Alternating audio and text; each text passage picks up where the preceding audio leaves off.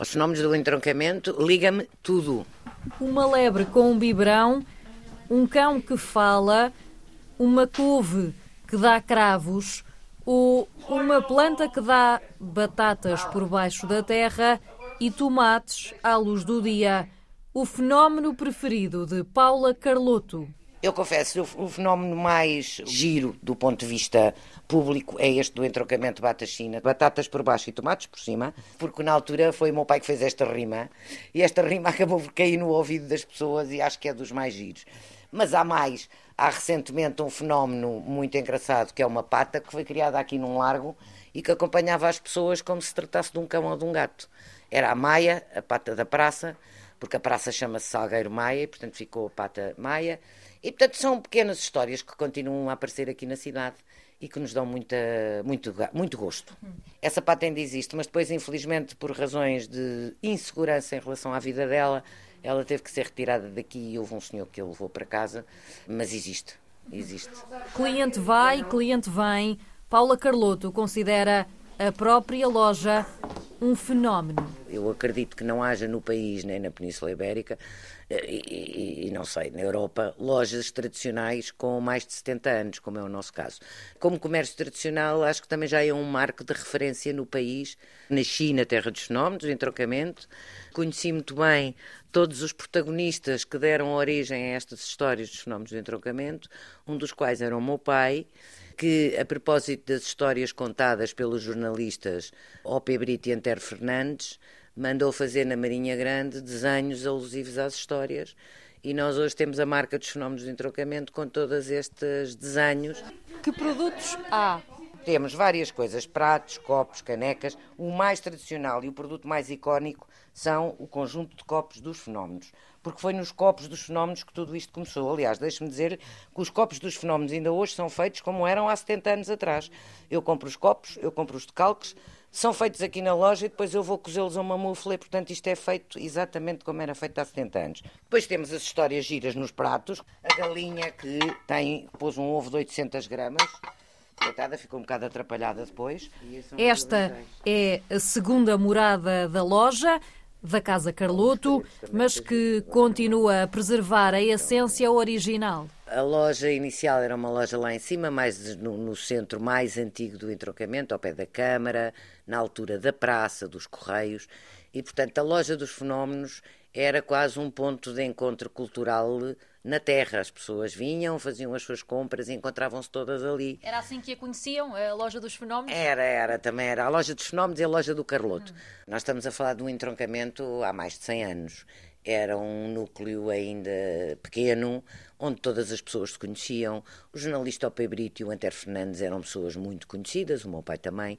Portanto, isto era uma grande, pequena família e toda a gente sabia o que é que se passava, inclusive alguns dos fenómenos também foram eles quase que nascidos no Clube de Caçadores, na altura que também havia aqui. De geração em geração, coube-lhe assim, Paula, esta missão de termos aqui este livro nas mãos. Como é que surgiu essa iniciativa? Bom, essa iniciativa surgiu porque os meus pais já faleceram há alguns anos Uh, e depois quem tomou conta da loja foi o meu irmão. E o meu irmão era professor de História e, e, e como estava aqui perto, tinha alguma disponibilidade para, para ajudar uh, aqui nas lojas. Falecido o meu irmão, infelizmente de forma rápida, eu achei que estava na altura de fazer um tributo a tudo isto e um bocadinho ao trabalho dos meus pais, ao trabalho do meu irmão, aos trabalhos de todos os outros uh, dos jornalistas e de todas as pessoas do entroncamento que colaboraram ativamente na, no aparecimento destes fenómenos, estava na altura de lhes fazer um tributo, um tributo que fosse, do ponto de vista histórico, também um marco para a cidade e que representasse uh, aquilo que eu achava que os fenómenos são, mais do que histórias simples e simplistas, são uma marca de vida e são uma vivência cultural da cidade. E parte destes fenómenos tem muito a ver com esta confluência de novas pessoas na cidade por causa dos comboios. Porque alguns dos fenómenos têm a ver com pequenas transformações nas plantas, enxertias, coisas que eram habitualmente usadas no Alentejo, na Beira Baixa, com uma série de protagonistas que vieram para o entroncamento por causa do caminho de ferro e que aqui se juntaram. Há quem diga que isto se deve a um microclima que há aqui, há quem vá mais longe e diga que já investigou, isto tem a ver com um triângulo telúrico entre Fátima e Tomar, os Templários e o entroncamento, da minha investigação, isto é um conjunto de histórias que representam uma vivência e uma vivência de uma terra que é ela própria uma confluência de gentes e culturas e que proporcionou tudo isto e que depois os jornalistas, obviamente, impulsionaram, divulgaram e o meu pai perpetuou. O livro é um conjunto de histórias de duas pessoas uh, com muito empenhamento na, na, na, história da cidade, que é a doutora Manuela Pato e o doutor uh, Vicente, uh, que, que, foram professores na escola, a, a professora até foi minha professora, e, e, portanto, são pessoas muito ligadas ao desenvolvimento da história do entroncamento. E depois é um conjunto de histórias também de pessoas da cidade que dizem o que é que os fenómenos significaram na vida delas e como é que elas encaram os fenómenos. Não se fica só pelo livro, tem todos estes objetos. Houve também um videoclipe. O videoclipe tem uma história muito engraçada. O videoclipe foi um desafio que eu lancei a todos os, os músicos da cidade, a quase todos. Esta é a história contraditória de contos meio tontos, bizarros ou não. Notícia sem malícia escrita na memória. Daqui até a América fez tradição.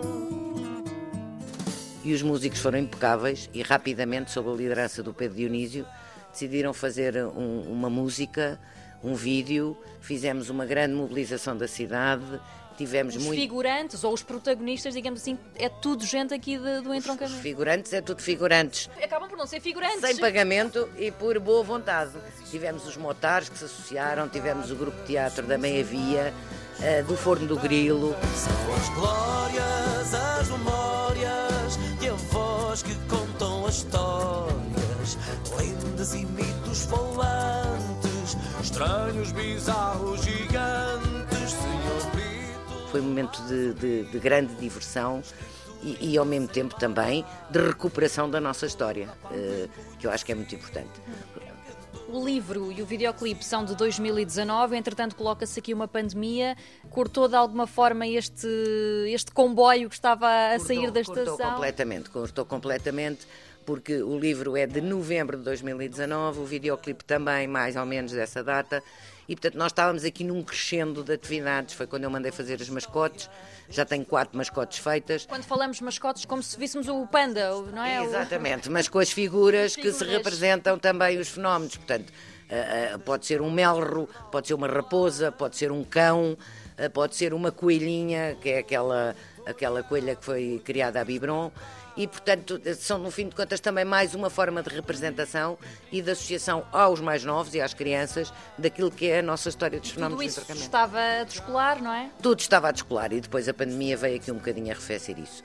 Contamos, conto agora com a ajuda da minha filha uh, para me ajudar aqui a, a impulsionar outra vez isso e a ver, dar aqui um novo fogo aos fenómenos que eu acho que o entroncamento tem tudo a ganhar por estar associado a estas histórias simples, naíves, bonitas e representativas da vivência de um povo.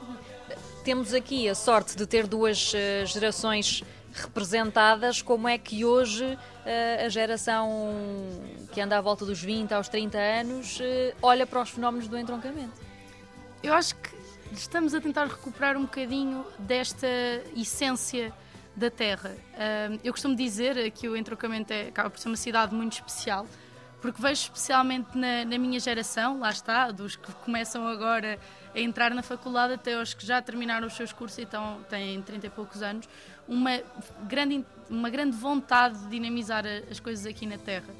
E, e acho que associada a essa vontade uh, vem a vontade de preservar o que é nosso e divulgar o que é nosso, que é tão especial.